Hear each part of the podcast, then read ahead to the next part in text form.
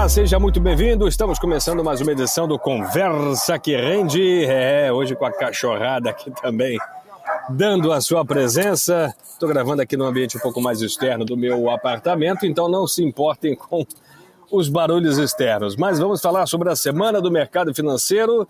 Tivemos aí uma semana de uma volatilidade intensa, é, onde a Ibovespa acabou ficando aí é, de um lado subindo por uma porção, na outra caindo. Os investidores tiveram uso aí da volatilidade sendo oportunidade. Bovespa acumulou em cinco pregões 0,42% de ganho, chegou aí a 125.960 pontos. Grande parte disso veio do resultado da última segunda-feira com 1,73. Daí o índice veio perdendo tração até passar a cair nos últimos pregões finais. No último mergulhou 1,18, chegando a 125 mil 960. Já tivemos aí na semana, portanto, 0,42. Nesta última sexta-feira, menos 1,18. E no ano, uma alta de 5,83. Eu, Rafa Ribeiro, estou ao lado de Cadu Wing para avaliarmos como foi essa semana no mercado financeiro. E aí, Cadu, como é que você avalia? Seja bem-vindo. Vamos avaliar essa semana, digamos assim, de uma perspectiva um pouco mais instável, né? Bem-vindo. Boa noite, pessoal. Boa noite, Rafael. Prazer estar de volta aqui. É, foi uma semana, como você bem colocou, de bastante volatilidade. A gente teve alguns indicadores aí importantes que o mercado ficou à espera. É bom também lembrar que a gente iniciou a temporada de balanços, né, falando tanto de Estados Unidos como Brasil. Então, a, conforme as empresas vão reportando resultado, isso também veio mexendo aí com o humor dos investidores de maneira geral.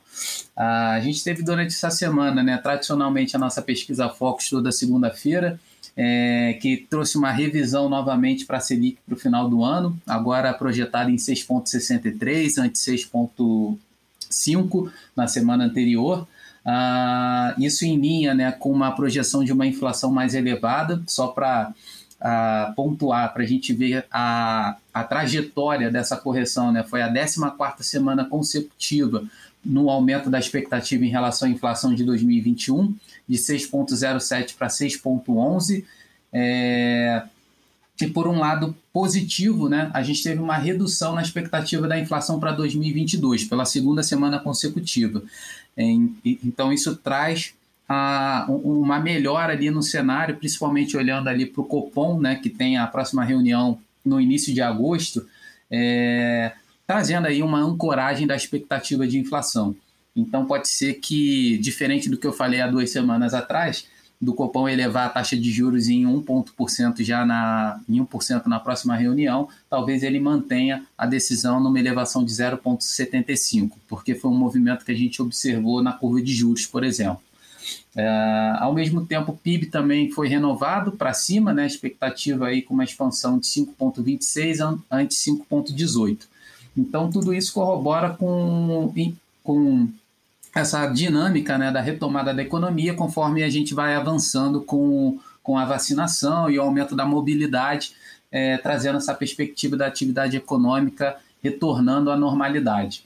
É, um dado importante, sim, da gente colocar referente a essa parte de inflação, a gente teve pela primeira vez na história né, a ANS fazendo uma redução da, dos planos individuais, então vai ser uma queda de 8,19, vai ser a primeira queda aí é, na, na, na, história, né? a gente não, nunca teve uma, uma correção é, para baixo, isso em função da queda da sinistralidade, né? Uh, para os planos no ano passado, principalmente por conta da, da pandemia, né? que, que reduziu ali o número de pessoas realizando alguns procedimentos e trouxe uma economia também para as operadoras aí de plano de saúde. Em razão disso, a, os planos devem ser reajustados para baixo.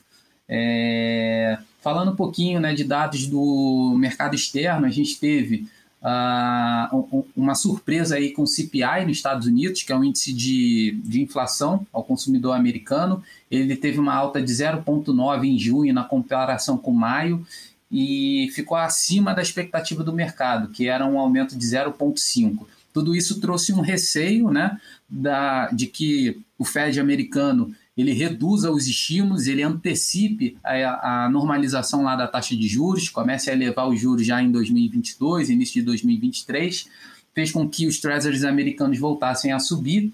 É, porém, no dia seguinte, a gente teve um discurso do Jeremy Powell, que é o presidente do Fed, né, uh, junto à Câmara dos Representantes, falando um pouco dessa inflação um pouco mais persistente e que ela vem acima uh, do, do, do que eles gostariam, né? Por outro lado, reforçando de que essa inflação ela deve ser transitória e que o Fed ele segue, vai seguir a política monetária voltada muito para o mercado de trabalho. Então, ele vai aceitar essa inflação mais elevada no curto prazo, que, eles, que se entende que ela seja transitória, uh, para que você consiga estimular o mercado de trabalho. A inflação nos Estados Unidos está em 5,9, só para lembrar, no período pré-pandemia, esse índice, a inflação não, desculpa, a, o desemprego está em 5,9 e no período pré-pandemia essa taxa de desemprego era de 3,5%. Então ele vai seguir essa linha. Esse discurso acabou trazendo uma percepção um pouco mais branda, fez com que os treasuries americanos recuassem é, trazendo um pouquinho mais de alívio para o mercado de maneira geral. Uh, um outro dado importante, né, falando de, de Brasil, uh, a gente teve a divulgação do IBCBR, que serve como uma prévia do PIB, ele teve uma queda de 0,43% em maio, é, ficou abaixo do que o mercado esperava, que era uma expansão de 1%, é, então acabou frustrando um pouco a expectativa aí do mercado de maneira geral. É, por outro lado, a gente deve continuar vendo essa recuperação. Um dado que acabou sendo positivo foi o dado referente a serviços, que mostrou uma expansão. É, a gente veio recuperando aí em relação a, a, aos efeitos da pandemia. É bom lembrar que o setor de serviços ele representa em torno de 70% do PIB, então foi um do, do, dos segmentos né, mais afetados durante a pandemia e essa retomada traz uma perspectiva mais positiva, principalmente nesse segundo semestre, conforme a gente observa né, a, antecipação do calendário de vacinação. A gente viu o Rio de Janeiro anunciando, São Paulo, é, inclusive nessa semana a gente teve uma, uma redução no número de mortes né, diárias, ah, então isso traz uma perspectiva um pouco mais positiva. É, apesar dessa nova variante, da variante Delta, que tem preocupado uh, não só o Brasil, que já reportou alguns casos, mas também o resto do mundo, é, na medida que talvez você reduza aí a velocidade da, da abertura dos mercados de maneira geral. É, acho que esses foram os principais é, dados, falando um, um, pouquinho de Brasil. A gente teve a, a apresentação do, da reforma tributária, né, algumas mudanças em relação a, a proposta inicial. Um ponto importante da gente colocar foi a manutenção da isenção para os fundos imobiliários, uma coisa que ficou muito em discussão, até no nosso comitê. É, então, na, na proposta inicial... E no nosso podcast também, porque a gente colocou isso como o, o, o, o bode na sala, né? A gente deixou isso bem claro, que parecia realmente ser uma, uma proposta onde é, teria uma forçação ali para, quem sabe, negociar uma outra situação. Uhum. E, de fato, foi o que aconteceu, né? A tributação dos fundos imobiliários acabou sendo recuada e isso foi um alívio para os investidores. O IFIX subiu, a gente teve aí alguns ganhos, mas o que mostra que as coisas estão em abertas, né? A negociação está as, as claras, está aberta e a gente precisa entender como os agentes econômicos e os agentes políticos vão, de fato, organizar-se para que de fato apresente uma reforma tributária que seja é, produtiva para o setor que precisa ser desonerado e que traga uma regulamentação um pouco mais é, é, aceitável do ponto de vista social para aqueles que contribuem demais sem ter tanta renda. Né? Perfeitamente. É, esse foi um ponto que mexeu bastante aí com o mercado. Né? como a gente já tinha comentado, né? É, a reforma tributária que foi colocada é uma proposta, então ainda vai ter muito debate é, e mudanças já eram esperadas em algumas linhas. Uma delas já foi né, colocada, que foi essa questão da isenção do rendimento ali dos fundos imobiliários. É, existem outras mudanças ali que estão sendo propostas. É, então a gente tem que acompanhar conforme vai avançando aí essa negociação do Congresso e a equipe econômica uh, diante daquilo que foi inicialmente proposto. Acho que tem margem aí para mudanças, para negociação. Não sei se ela vai avançar tão rápido quanto, quanto se gostaria. É, a gente sabe aí que no final do mês o, a, a, o Congresso ali ele vai entrar no, no recesso final do, até o final do mês, né? É, a partir do, do, Até o final do mês, não, Cadu, até amanhã. Até Eles amanhã. voltam no dia 3 de agosto. Isso. Eles ficam Para de recesso duas semanas e meia. Exatamente. Todo mundo trabalha, nego velho, mas todos nós estamos aqui esperando o Congresso retomar as atividades. Exato. E, e, e, teve outras questões assim que entraram no radar. Né? O governo também anunciou aí uma redução para PIS e COFINS em relação a, a, ao óleo diesel. A gente teve um, um, um, efeito também, se eu não me engano, o Guedes falou sobre uma, uma redução da taxa de importação, então isso mexeu um pouco no setor de aço, né, de siderurgia, fez com que essas empresas né, sofressem ali um pouquinho mais. É, acho que é tudo muito inicial. A gente precisa ter um pouquinho de cautela, digerir as informações com calma. A gente falou em relação aos fundos imobiliários, que era precipitado fazer qualquer tipo de movimento. Uh, então, acho que é importante a gente observar com calma né, o que, que de fato vai ser definido antes que a gente faça qualquer avaliação e um movimento prematuro é, de repente realizando um prejuízo sem necessidade. Sem dúvida, a gente precisa entender de uma maneira um pouco mais concreta o que, que vai de fato é, ser uh, avalizado pelo Congresso em relação à reforma tributária. Isso mexe demais com os investidores. Algumas coisas me parecem muito difíceis de serem mexidas, por exemplo, a tributação de dividendos em 20%, né? É, a gente brinca que na reforma tributária houve alguns bodes na sala. Né? O que, que é o bode na sala? Você coloca aquele bicho feio, catinguento, no meio da sala, todo mundo reclama e fala: Meu Deus, o que esse bode está fazendo aqui? Todo mundo reclama, mas você tira o bode, parece que está tudo bem. Mas não é bem assim. Na verdade, estava tudo bem até o bode entrar na sala, né? E aí tudo pareceu pior. E o que de fato o governo parece trazer é um pouco desse bode na sala uma tributação excessiva, por exemplo, em relação aos fundos imobiliários, que já parece ter sido retirada, uma tributação ou uma isenção na faixa de é, até R$ 4.500, que parece uma faixa muito larga em relação à isenção tributária. Né? Muitos grupos acham que isso foi exagerado, deveria ter sido menor. Então, assim, o governo parece que barganha com algo um pouco mais acima do que ele queria, para que na negociação baixe até os volumes e os valores que de fato eles conseguem administrar. Agora, o que do ponto de vista do investidor precisa ficar claro é o seguinte: as estratégias de investimentos elas precisam estar absolutamente atreladas ao regime tributário, né? Eu acho que isso é fundamental, né, Cadu, para a gente poder elaborar uma estratégia coerente, uma estratégia inteligente também do ponto de vista fiscal e tributário, para que a gente consiga ter uma, uma, uma rentabilidade ainda melhor.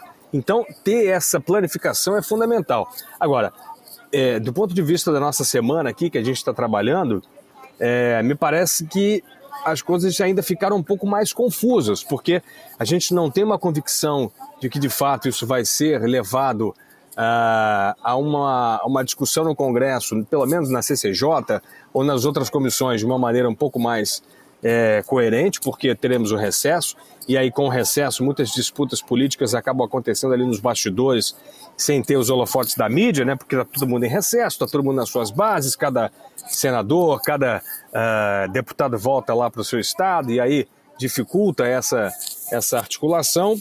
Então o investidor acaba ficando um pouco refém que a gente vai ter nessas próximas duas semanas, na minha opinião, né?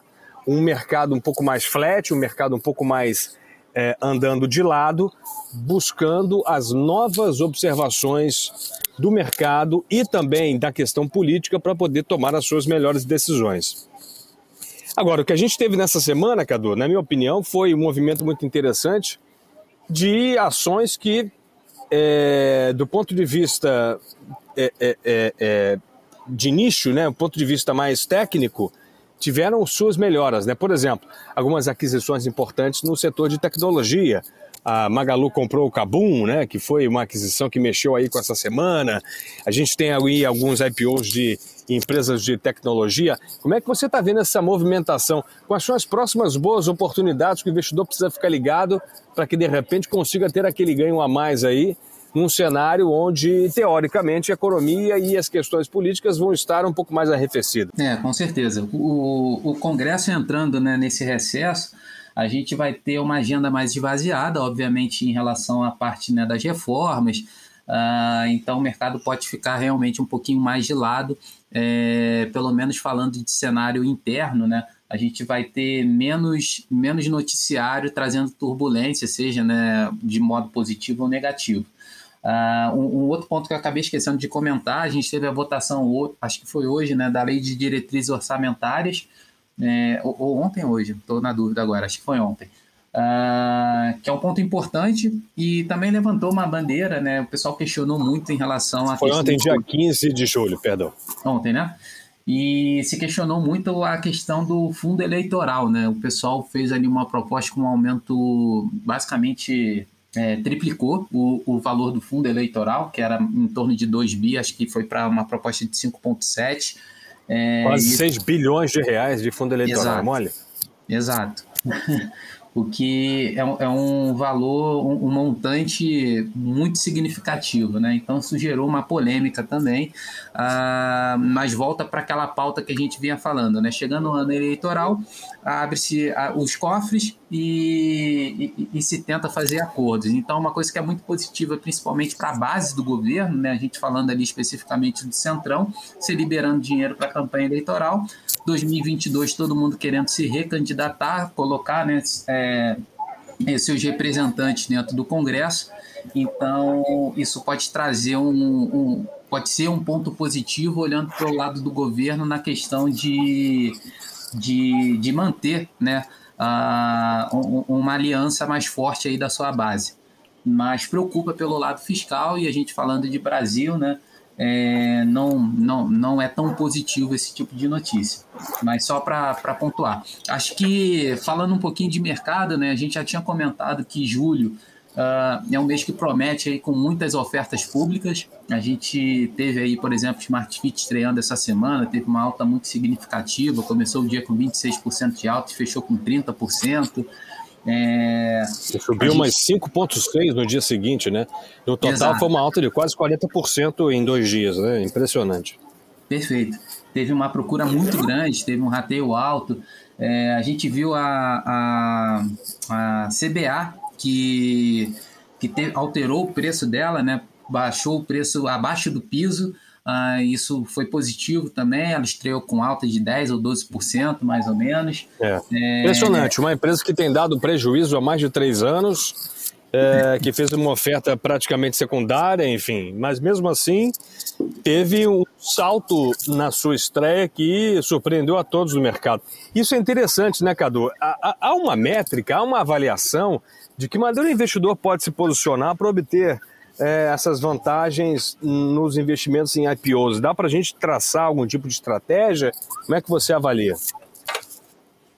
É, dá sim. É, tem tem um, um, um, tipo de operação que é muito feita, né? O pessoal faz muita operação que é chamada de flipagem, é, que é você entrar na oferta pública e vender já no primeiro dia de negociação.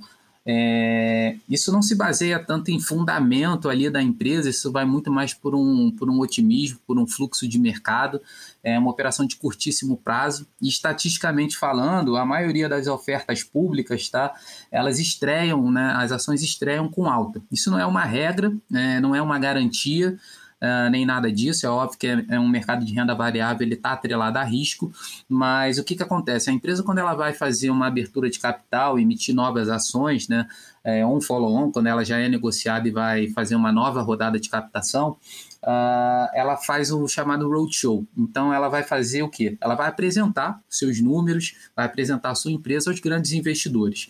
Uh, vai falar sobre o seu segmento, o seu nicho de mercado, a sua operação, os seus concorrentes, é, qual é a projeção que a empresa tem, uh, potencial de lucro, o dinheiro que ela está pretendendo arrecadar, qual vai ser a finalidade, se é para aumentar o caixa da empresa, se é para fazer fusão e aquisição, se é para aumentar, expandir o negócio em novas regiões, se é para pagamento de dívida, enfim. Uh, e quando você vai trazer isso ao mercado, você sempre tenta trazer dentro de uma avaliação que seja atrativa. Você quer né, chamar a atenção do investidor. Então, de maneira geral, as ofertas elas são colocadas no mercado a um preço atrativo. Uh, não é uma regra, volto a dizer, mas normalmente, em função disso, você tem ali um, um, um, potencial de, valor, de valorização interessante, seja ela de curtíssimo prazo, que seria essa operação de flipagem, ou mesmo olhando no horizonte mais longo. E como a gente segue nesse, nesse período, né? De liquidez muito grande no mercado, não só Brasil, como no mercado internacional, com juros muito baixos. É, e o mercado aqui no Brasil ele vem fazendo essa rotatividade, buscando novas alternativas de investimento. Normalmente, essas empresas que estão iniciando na bolsa, elas vêm com valuation um pouco mais baixo. Então, pode ser ah, uma boa oportunidade para os investidores de maneira geral. Hoje teve o encerramento, por exemplo, da Desktop, na empresa voltada para o setor de, de telecomunicação, né, internet, banda larga. Segunda-feira A tem... principal provedora de internet do estado de São Paulo. Para você ter uma ideia, ela é maior que Vivo, que TIM, que Oi. Perfeito. Ela tem realmente um volume de expansão imenso. É, e rapidamente, assim, é, desculpa querer interrompê-lo, mas o interessante da, da, da questão dos IPOs, você falou do valuation, é que as empresas, logicamente, colocam a ação para serem ofertadas por um preço talvez um pouco mais baixo, né? Para que justamente atraiam novos investidores. Então, quem entra no IPO entra como numa pré-venda, né? É claro que o preço pode cair, é claro que aquela ação ela está sujeita à flutuação do mercado, às, às questões da organização da empresa, mas de fato ela é geralmente negociada a um preço um pouco mais baixo, né? Então surge uma oportunidade para o investidor que está ali um pouco mais é, líquido trazer essa, essa, essa, essa vantagem para si. E a gente vai ter provavelmente boas oportunidades aí no longo prazo, porque ótimas empresas estão nesse momento de retomada econômica buscando a B3 justamente para poderem colocarem as suas ações para negociação. Exatamente. E conforme a atividade econômica ela vai retomando, né, conforme a gente vê um ambiente de mercado um pouco mais favorável, a tendência é que a gente veja mais empresas buscando né, o mercado de capitais para poder se fortalecer, trazer mais robustez para o caixa, para poder expandir uh, os seus negócios. A gente viu, por exemplo, uh, a própria Magazine Luiza, né? É, fazendo esse movimento, vai ter um follow-on, a gente viu a Amélios, né, que é a Cash 3, fazer um movimento semelhante. Então, é, é, e para esse segundo semestre, tá? Como você perguntou, para que setores a gente deve olhar, eu reforço na, na, na minha percepção que ele vai seguir em linha com, com, com aumento na mobilidade urbana. Então, a gente vai estar tá falando, né, principalmente da das empresas mais ligadas a serviços, a varejo, eu, eu continuo achando que a parte shopping, é, concessão de rodovias, que o movimento né, deve deve retomar e aumentando ao longo do tempo. Uh, acho que a parte de turismo, né? Uh, a gente deve ter uma, uma retomada também mais interessante, falando aí de médio prazo, eu não estou falando aqui de uma semana, estou falando olhando para 2022, 2023, a tendência é a gente ver esses segmentos que foram muito afetados na pandemia é, eles retomarem. E o outro ponto é que empresas mais sólidas e com caixa vão ter oportunidades para fazer expansão e, e, aquisições. Então, muito, muito provavelmente a gente vai ver uh, um aumento aí de fusões e aquisições acontecendo nesses setores. Uh, eu acho que aí vão estar as boas oportunidades, olhando sempre no médio prazo. Uh, volto a dizer que a volatilidade ela vai continuar elevada, dado o cenário que a gente vive, né? ainda com essa variante Delta, é, pelas questões políticas, uh, ainda tem esse receio do movimento né, de, de aumento de juros, né, redução dos estímulos no mercado internacional. Acho que nada vai acontecer de curto prazo, mas ainda assim esse noticiário ele vai mexer, ele vai fazer com que a gente veja essa bolsa, a nossa bolsa oscilar uh, ao, ao longo do tempo. Mas é, para quem tem perfil e um horizonte de investimento mais longo, acho que a gente vai ter uma, um bom horizonte aí de pelo menos uns três anos de, de perspectiva bem positiva. As empresas elas estão é, mais eficientes, elas avançaram na questão da tecnologia durante a pandemia. É, provavelmente a gente vai ver, como já aconteceu nos Estados Unidos, das empresas reportando lucros acima do esperado. Né? A gente viu aí essa semana as instituições financeiras, é, acho que isso deve se refletir também aqui no Brasil para as empresas que são mais sólidas, líderes nos seus setores e que passaram bem aí durante a pandemia. Perfeito, sem dúvida. Né? Nesse momento de, de dificuldade, as empresas elas passam por uma reorganização é, é, é, é própria, né? de questão de logística, questão organizacional interna, uma, é, até uma nova proximidade em relação a novas tecnologias para diminuir custos, né, se aproximar de investidores, enfim, tem toda uma nova ideia de organização corporativa por trás de uma, digamos assim, pandemia, um saculejo importante que movimentou, sem dúvida, o mundo corporativo e as empresas que melhor se adaptaram a esse novo momento terão uma vantagem competitiva importante. Muito bem. Bom, Dona Maria Laura já está aí demandando o Cadu, dá para ver, dá para perceber. E a gente, claro, vai encerrando o nosso podcast, agradecendo demais a presença do Cadu Wing, sempre abrilhantando com discussões e com temas, com análises interessantes e inteligentes. Obrigado, Cadu, valeu demais e até a próxima, até semana que vem. Obrigado, Rafa. Obrigado, pessoal. Um bom final de semana a todos. Semana que vem vai ser divulgado o IPCA 15 de julho. Então, um dado importante Verdade. aí para a gente acompanhar e os dados de arrecadação federal. Uh, são dois dados importantes aí. Beleza? E na quarta-feira, se não me engano, tem a decisão do Banco Central Europeu. É nessa quarta já? Acho que, é, acho que é sim. Acho que, que sim. É verdade, tem razão. Muito bem. Bom, já estamos então ligados para a semana econômica no mundo e também aqui no país. Agradecendo demais ao Cadu e a você que assinou o nosso podcast, que está ouvindo o nosso episódio de hoje. Obrigado demais. Espalhe aí pelas suas redes sociais.